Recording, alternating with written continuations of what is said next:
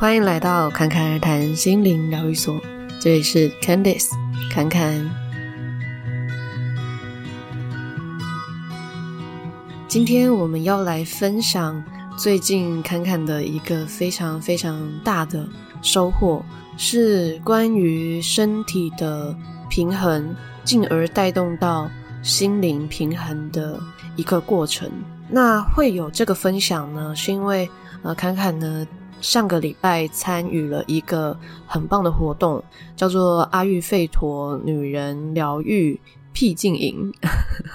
有点长的名称。那确实，那个内容呢，就在这个活动名称里面哦。就是我们老师有带领关于阿育吠陀的概念。那阿育吠陀它是一个古印度的一种医疗系统。那包括印度教、佛教都是用这样的医疗系统，所以它是有非常悠久的智慧。那延伸到一些医疗的运用，有一点类似中药、中医的概念，就是会用一些比较自然的元素来调理身体。那这些自然的元素就包含了我们常听到的地、水、火、风。那因为我们生活在这个地球上，使用这个地球的食物来组成这个身体，那所以我们的身体也会有这些元素在，只是每一个人的比例不一样，所以就会形成不同的性格、样貌、体态、行为模式等等的。那这些元素也跟我们的脉轮很有关联，所以。那个课程里面也有呃带动到脉轮的疗愈，而且因为是针对女人嘛，就是只有女生参加，所以就特别针对呃第二脉轮跟第四脉轮的疗愈跟呃释放这样。那我之前在 Instagram 分享的时候，就也有人说啊，好可惜哦，只有女生可以参加。就有些男生也会觉得，男生也想要参加这种全方位的疗愈啊。不过其实后来呃结束了这个活动，我回到家里，持续的呃用这样的概念来在每天的生活的时候，就发现其实。男人要平衡也是一样的概念，只是就像前面讲到的，每一个人体内的元素比例有一点不太一样。那男人跟女人可能就会又有更不一样的，像女人就是阴性的能量比较多，男人就是阳性的能量比较多。那各自会有各自需要去平衡的地方。那因为毕竟侃侃这个身体是一个女人嘛。所以待会分享比较多是呃关于嗯侃侃自己在这整个过程呃学习了这些之后呃得到的一些滋养的感受，还有一些释放的过程有什么样的体会哦？那如果你是男生的话，你也可以参考这个概念，因为男生也是要平衡这个阴性的能量。那甚至有一些男生，可能他本身就是比较阴柔的，可是社会价值观，嗯，可能会觉得男生要很阳刚，嗯，甚至是就算不是男生，就连女生也会慢慢的会觉得说，好像看起来要很坚强、很厉害。那这些其实都比较阳性的特质，所以。阴性的能量的滋养不是只有女生，男生也是需要的。只是男生在阳性能量的平衡上也要去留意。那这个阳性的能量就包括了力量，还有一些欲望这些。那就像前面讲的，这些也都跟我们的脉轮联动在一起。那男生的这个欲望跟力量、自信。跟社会的连接就比较是第一跟第三脉轮嘛，那女生的阴性能量比较多，就是第二跟第四的脉轮。好，那就回过来讲，呃，当时参与那个活动的时候啊，因为内容非常的丰富，是在台东一个前面就是大海，然后后面是高山的一个非常舒服的环境，那前面就是呃一大片草皮嘛。然后房子周围呢，就种满了各种的植物啊、甚至还有呃蔬菜、水果、香草这些。然后食物呢，也是他们精心准备的。那他们的食物很棒，就是会随着这个季节，还有对于当天的温度、湿度的感受来去做调配。那这个调配的概念，就是前面讲的，跟地水火风的能量是有关联的。然后他们又做得好好吃哦，真的是光是在那边坐着，然后吃着东西，就觉得哇，已经获得了满满的滋养。那当然也很重要的是，因为也学习了那些概念，知道说哦，自己的体质可能是偏向什么样的特质，所以也许他会有什么样的需求。那这边先简单的提到阿育吠陀讲到的三种类型的。人是什么？好了，那这边只是大概的提到啦。如果你有兴趣的话，你可以再去做其他的学习跟延伸。那先让你们知道这个，只是因为也要让你们知道，看看这个身体是什么组成的，那你就会知道为什么后面 会有那一些反应。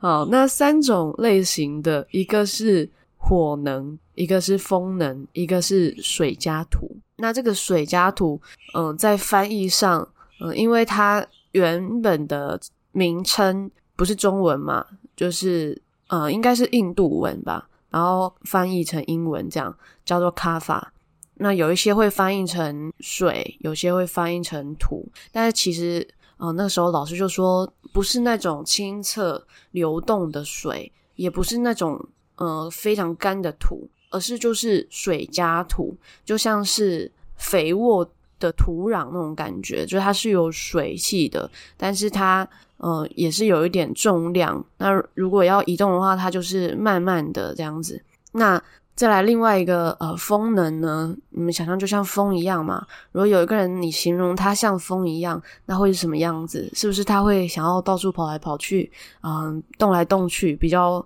活跃，然后很容易跟别人连接的这种感觉，然后又很轻盈，那个就是是属于风能比较强的人。那再来火能，大家应该也蛮好理解，就是特别的有冲劲，特别有干劲。那这样的人他。在呃比较外显的特质，但就是他可能会比较直接一点，就有话直说，可能不一定会想得太多这样子。所以这三个元素，嗯、都很不一样。那我们可能都会有比较主要的元素跟比较次要的。那也许我们三个元素在体内都有，只是比例不同而已。那侃侃就有发现到，嗯、包括嗯、老师在这个过程也会跟我们说。呃，他看见我们身上的特质，然后是属于什么样的形态？那侃侃就是很明显的水加土能是最多的，就是卡法。那后面我就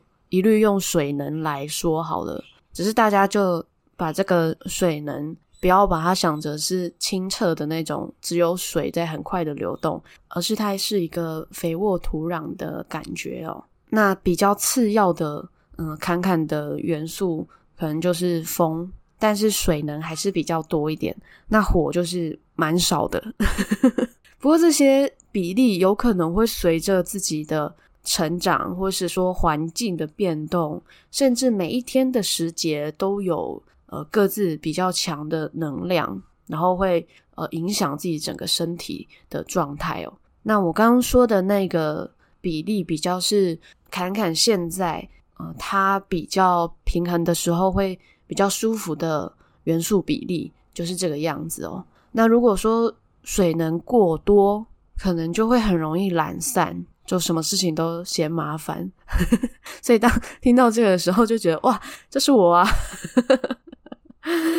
因为如果没有那些轻盈的能量的话，它就会沉沉的，就会觉得好重哦。那很重就会不想动，然后什么都。慢慢的、懒懒的这样子，觉得好像不动也没关系啊，一整天坐着也可以啊，这样。那但是久了久了，就觉得哎、好像缺了点什么，好像有点嗯无聊吗？还是怎么样？那这个状态真的就是侃侃在参加这个营队之前，有时候会出现的状态哦。可是自己也没有很清楚这个身体是呃怎么回事。那因为侃侃之前的学习是比较针对。呃，更多的觉察，所以他虽然有觉察，但是在于这些身体元素的平衡上，他还缺少一些练习，所以他就很清楚知道说，嗯，身体的养成跟练习对于他来说很重要。所以当结束了这个活动，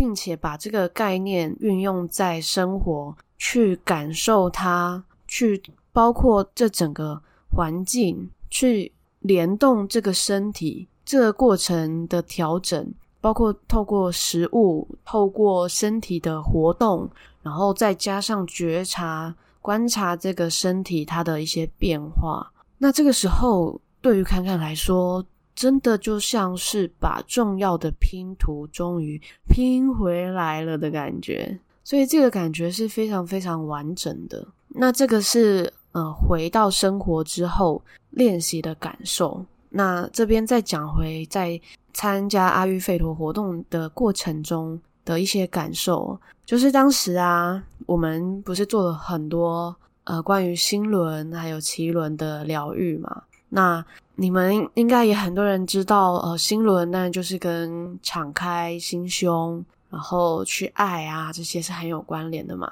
那脐轮就是跟一些接纳自己啊、安全感啊，然后对自己的肯定啊，是很有关联的。那当这两个地方被疗愈的时候，你就是会觉得很安全、很安心，然后你时刻都是被保护的，同时你又可以对外去表达自己的爱，去展现自己，去跟其他人连接，去拥抱。然后这个拥抱的过程，你不会觉得呃。是被批判的，或者是不舒服的，因为你的脐轮跟你的心轮都是开阔的，所以你就可以在一个感觉是被保护的情况下去拥抱所有的人，或者说所有的万物这样的感觉哦。那个感觉是非常非常美好，然后感动的。那关于拥抱这件事情啊，其实侃侃之前有一段时间，虽然知道拥抱。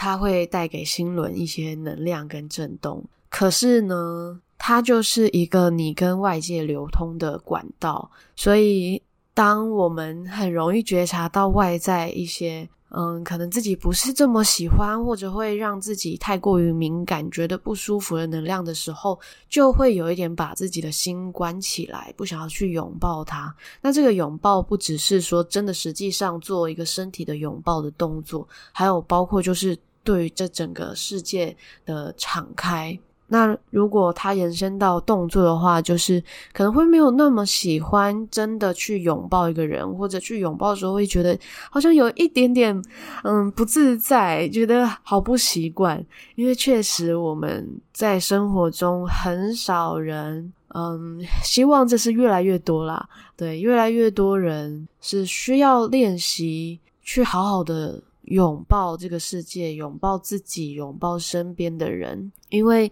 一个非常纯粹美好的拥抱是会带着安全感，然后带着温暖跟爱的。那我们的手就是这份爱的延伸，所以在那个活动的过程，我们也有练习按摩。包括帮自己按摩，还有帮身边的人的按摩。不过我觉得很棒的是，呃，因为当时老师有提到很重要的部分，就是呃，尤其女人是很需要去滋养自己嘛。那包括我们在为他人服务，我们在给予的时候，我们也要感觉到，我们也是在这个过程中被滋养的。所以，当我们去帮别人按摩的时候，也很像是我也受到了这整个环境，然后甚至整个空气。整个流动的滋养，然后我把这个滋养、这个爱也传送了出去，透过我们的手或是我们的身体，把它传送出去。那这个就是按摩它很重要的一个意义，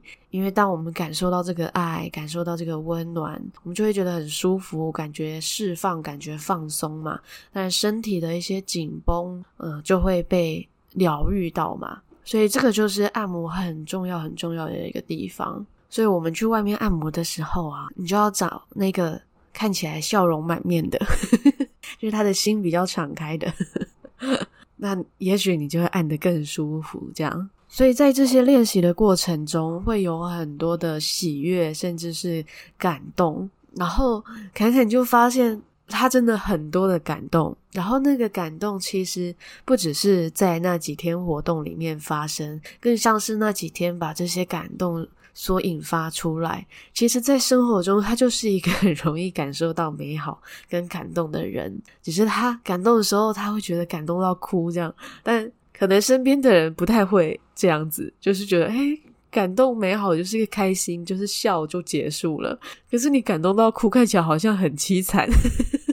那这个也是我们活动最后一天，侃侃有跟呃参与的朋友们分享到的，就是因为水能的人真的是很需要这份滋养，然后也很需要把这个滋养传递出去，所以这些感动，当我们感受到了，我们就是要很自然的把它流露出来，只是在生活中。有些人可能会不习惯这么的感动，或者说一些眼泪，像是侃侃的老公呢，就是火能比较强的人，然后再加上他又是男生，那火能比较强的人，呃，可能就会就比较直接，不会想那么多，可能也比较少哭，就觉得诶，这有什么好哭的？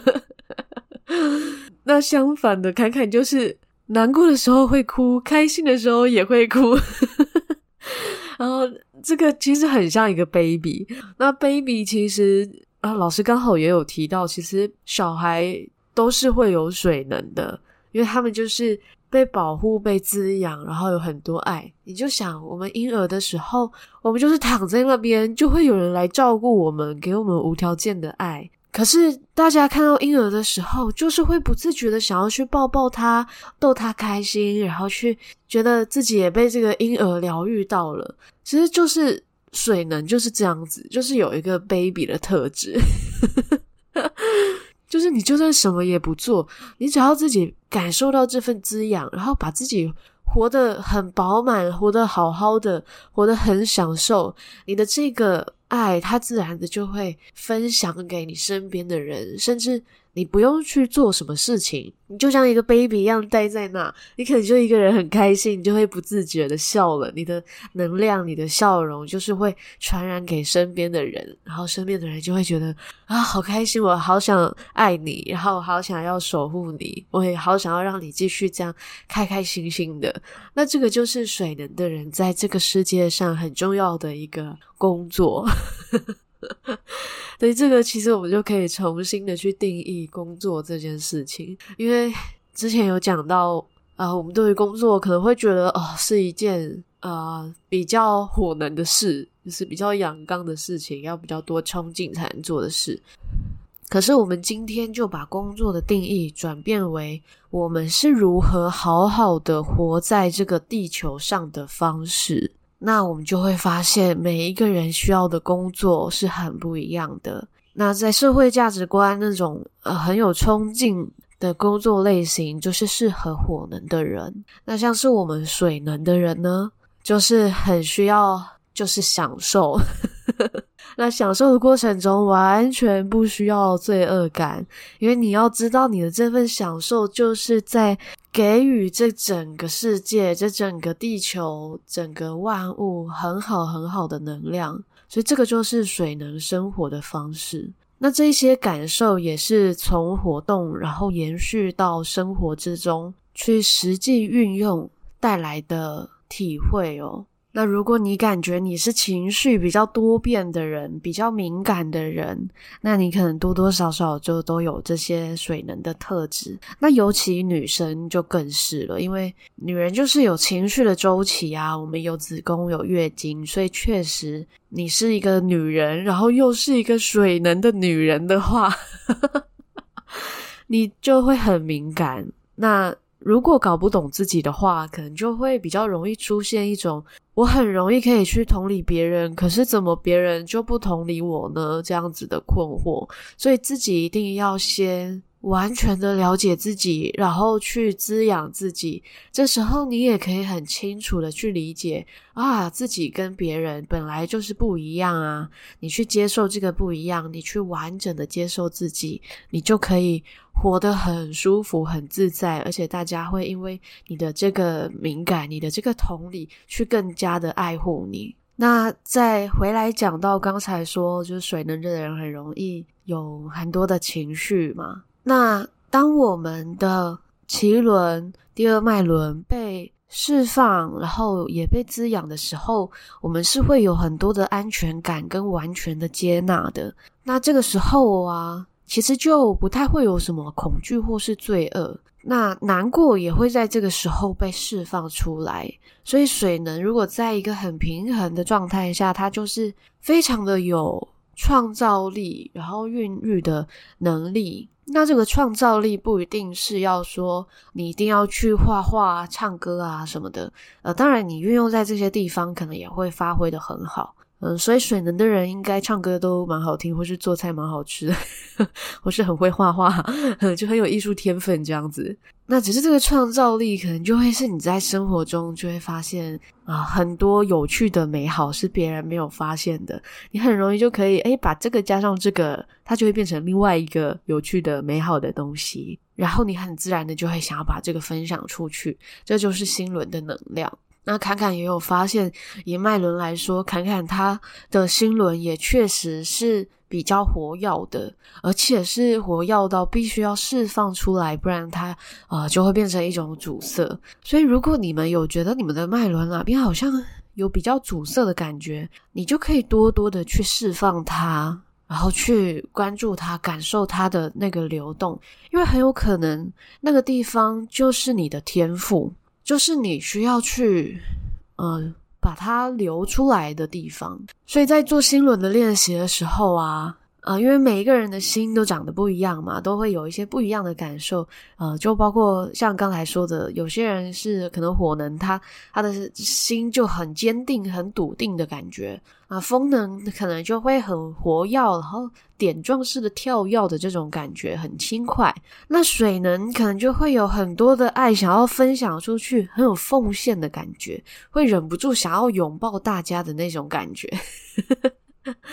然后在拥抱的这些过程，也会觉得自己也是在这个其中被拥抱着。所以当侃侃啊回到家里的时候啊，啊、因为也有看一本书是关于讲到。呃，一整天的各能量，哪些能量比较旺盛的时候，啊、你可以做的事情。那早上的话，就是十点以前，就是大概六点到十点的时候，呃，通常就是水能会比较多。然后十点到十二点，中午的时候，可能就是火能比较多。所以这时候吃东西的那个肠胃消化就会比较好嘛。尤其水能的人，像侃侃，他的第二元素是风能，然后火能比较少，像这样的人就真的很适合在中午的时候吃比较大的一餐，因为确实这几天做这样子的调整，就发现肠胃的消化好很多，整个人就舒服很多，也比较不会胀气，不会那么沉的感觉，然后食物消化也真的比较快，比较舒服。然后到了下午大概两点到六点之间呢，就是风能比较多。哦，那侃侃之前就有发现啊，他在内观的时候，因为一整天都静心嘛，可是每天都会，呃，可能有不一样的感觉，甚至就是一整天从早到晚，就算都是静心，可是也会有不一样的感受。那确实哦，就会发现，在下午大概三点的时候的静心是他最舒服的，可是开始就是待到 四点之后呢，就会很想要动，就有一点静不下心的感觉。那这个不是每一个人哦，而是。在坎坎的状态，其实就是在下午三点的时候，是身体不会太沉，然后也不会太燥热，然后又有风的这个能量，可以让他感觉到轻盈。对，所以它可以又轻又稳定。所以这个时间他呃静心静坐就很容易静下来。可是到了再更晚一点，风的能量再更强的时候，他就会呃比较想要动。那这个不只是在打坐的时候会发现，在生活中也是。就如果说他坐着工作的话，嗯、如果是从一点到五点，一点到三点的时候会觉得很舒服哦，很有干劲，然后也很有效率，很快的感觉。可是慢慢到四五点就会觉得。还没做完啊，就很生气，就是呃，对，就会有一点躁动，不一定到怒火的生气，可是就会那种躁动的感觉。那你们也可以去观察，所以呃。觉察到这个之后，就发现说啊，四五点的时候，侃侃就很适合需要去外面走动，然后去到处看看，不需要去做什么太专心的事，他反而就是需要去发现呃，可能这个世界的美好，然后把嗯这个注意就是可能可以稍微的放在外面没有关系，然后到晚上的时候再慢慢的拉回来。那因为晚上又开始是水能的能量比较多了，所以也比较不会想动。那像看看这种水能，就再加上晚上的水能的时候，就会真的很容易就懒在家里。所以这个时候可以做一些比较缓慢的身体运动，比如说瑜伽啊、伸展这些，让它不是这么真的沉到底的感觉。但如果你是可能其他的就是火能或风能比较强的人，那到晚上你可能也会比较容易回到内心，可是不一定会像水能这样就直接拦在那里了。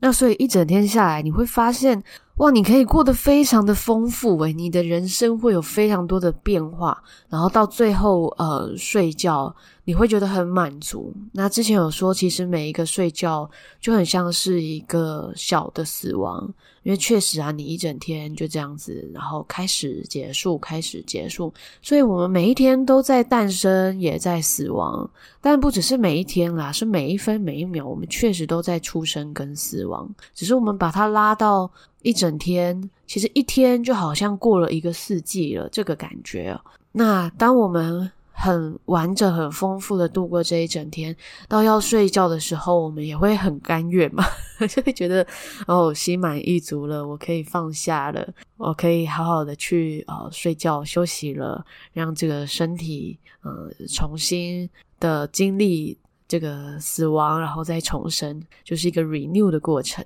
那这个是这几天嗯、呃，坎坎在生活上的调整跟感受啦。那在讲到对于生活的感动，呃，就很容易发生在早上的时候，因为侃侃就有发现呢，就是在十点之前呢，他就很适合先做一些运动，可能先呃比较缓慢一点，让身体开机，然后再做一些比较活跃的。那看看就是做一些跳绳，就是可以让身体活络起来、流汗，然后动起来的这些。运动，那因为跳绳它没有什么门槛啊，就是 就你只要跳就好，没什么技巧可言。那确实也很容易就出汗啊。那同时我们在这个过程中，呃，也可以去练习呼吸，然后把气吸到各个身体，这样子让身体活起来。所以早上的时候啊，呃，身体呃，对于侃侃来说，就好像是呃流汗，就像是在排毒。那先把一些排毒素排出来嘛。因为我们睡觉的时候，其实也是会排毒，然后我们透过这个洞呢，把这些毒素再多逼出来。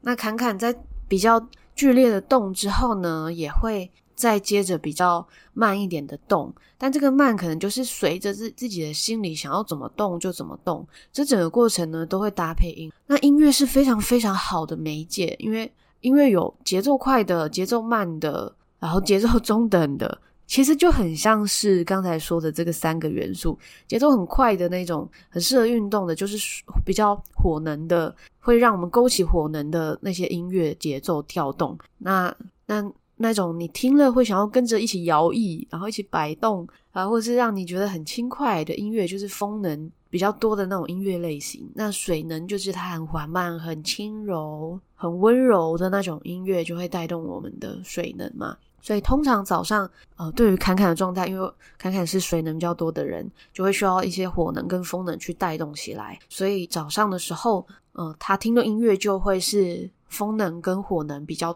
多的音乐，让自己活跃起来，然后同时也带动身体的动作。嗯，会不会会是先是轻快的，然后再来是更快的，然后再回到轻快的这样子。那回再回到轻快之后，可能就会再慢慢变慢。那时候身体里面会有一些。感动就会出来了，因为当我们把体内的毒素排出去之后，我们去随着自己的身体，随着自己的心理去摆动它，舞动它，然后就好像去看见，重新的看见自己身体里面现在发生了什么，他需要什么，他想要释放什么。那这个过程通常你可以闭着眼睛，因为闭着眼睛你可以更专注在自己的身体里面，然后。就有非常非常多的感动，但是每个人感觉可能不一样，有可能你会一开始，嗯、可能还在排毒，你会发现有很多的生气、很多的愤怒、很多的难过都有可能。只是当这些排掉之后，你可能也会有好多好多的感谢，好多好多的感动。所以在这几天有一次，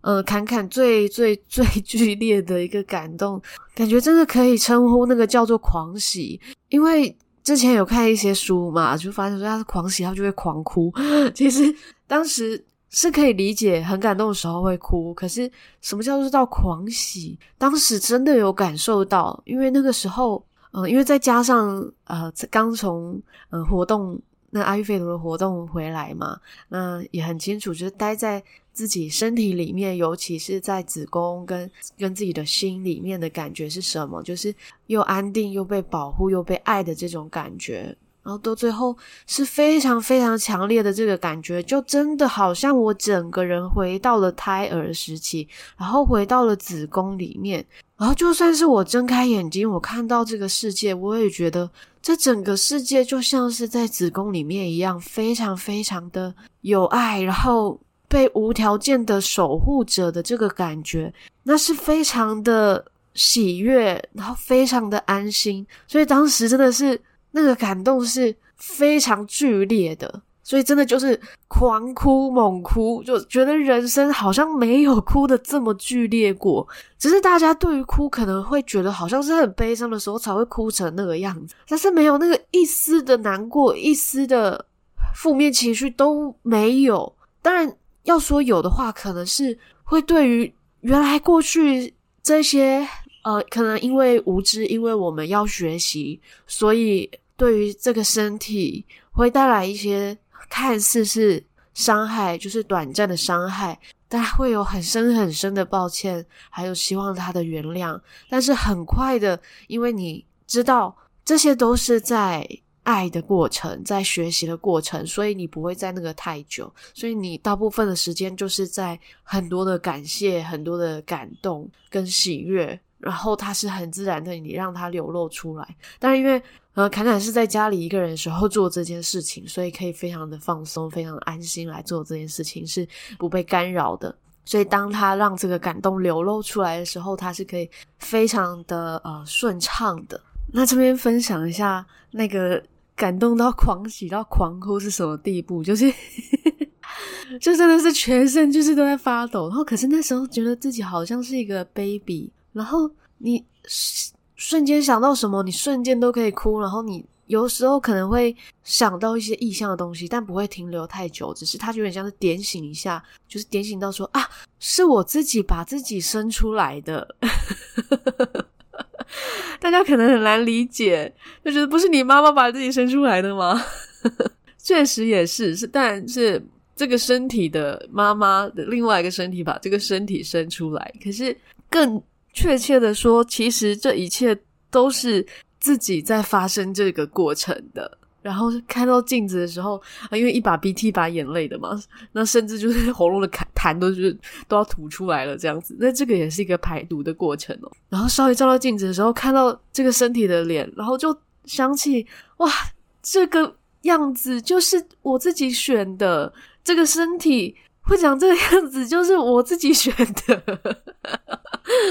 现在想都还是觉得好感动哦。但当然不只是侃侃，每一个人都是这样，都是自己选的，然后都是自己选择把自己生出来的。只是我们在这个地球上，我们要有一个管道，然后我们其实这个管道也是我们去。对，这个时候就可以说是显化了，把它显化出来。所以，呃，我们会有母亲，我们会有父亲，然后，呃，会有朋友，会有伴侣。其实这些一切的一切都是发生在我们的体内，然后在外面，我们只是把它，呃，真的就是创造出来，然后用不一样的方式去体验它，就是这样子而已。所以，当我们带着这样子的感受，然后，呃。又跟随着这整个环境一起生活的时候，你会觉得非常的美好，每一分每一秒都非常的美好。然后会是充满了感谢。当然，这个感动呢，可能到下午晚上的时候又会很平静了，就是那那份感动就是已经有一点就消失。我刚刚讲，因为整个时节正在变嘛，然后我们体内的元素也会变。那刚才说这么这么感动了，它真的就是水能比较多的时候，我们会就是会去感受到，那就是很纯粹的阴性能量的时候。那真的真的可以说，这个就叫做回家了。那我们的家真的就是在我们的体内，尤其女生的话，真的更可以感觉那个家就是我们的。子宫就是我们的腹部的地方。那男生的话啊、因为侃侃现在体验的不是男生的身体，虽然在前期是可能有体验过很多次男生啦，就之前有好几次，应该说每一次催眠都是男生，没有过女生呢，所以就会有一种哇、真的是他在认识这个女人的身体的感觉。但也许很久很久以前也是有当过，可是就忘记了吧。现在再找回这个记忆。那男生的话呢，呃，感觉可能当然也是在腹部，因为我们的呃脐带就是我们呃小时候在胎儿时期跟母亲连接的地方，所以也可以去感觉自己的腹部还有自己的胸部，因为男性也是要去接受自己的胸部哦，自己的阴性的能量在胸部也是有的，你可以去多触碰它，去感受它，你会感觉到去爱自己。去给自己肯定，给自己力量的感觉，这时候你就不会太过于外求，太过于觉得需要外界给你的肯定，外界去证明、去证实你是有力量的。其实你可以从自己的内在去感受到。那呃，在生活上就不会有呃过多的嗯、挫折，或者是需要被肯定，甚至可能是愤怒这些。好啦，那这一集的分享。哇，也是不知不觉聊了蛮多的，那你们就可以知道，对，坎坎就是一个有这么多东西想要分享出来的一个存在。然后这个过程他也是在滋养他自己，所以当然也非常非常的感感谢正在收听的你们哦，就因为你们也接收了他的这个流动，然后让一切啊有很好的循环，这样。那当然在这几天。看看他调整他的饮食啊、作息啊，嗯，生活的一些方式，还有很多是对于脉轮的觉察，脉轮跟身体之间连接的觉察。那这个我们就留到下一集跟你们分享喽。那这一集就先到这边喽。如果你觉得这一集对你有帮助的话，欢迎可以分享给你身边的朋友。那如果你还没按下订阅或是关注的话，也可以去按下订阅或关注哦。那也可以追踪节目的 Instagram 跟 Facebook。Instagram 账号是 ccrt 点七七七。那脸书粉丝团是 Candice 潜意识旅程。那最后一样，祝福你们有一个幸运又美好的一天。谢谢你的收听，我们下期再见。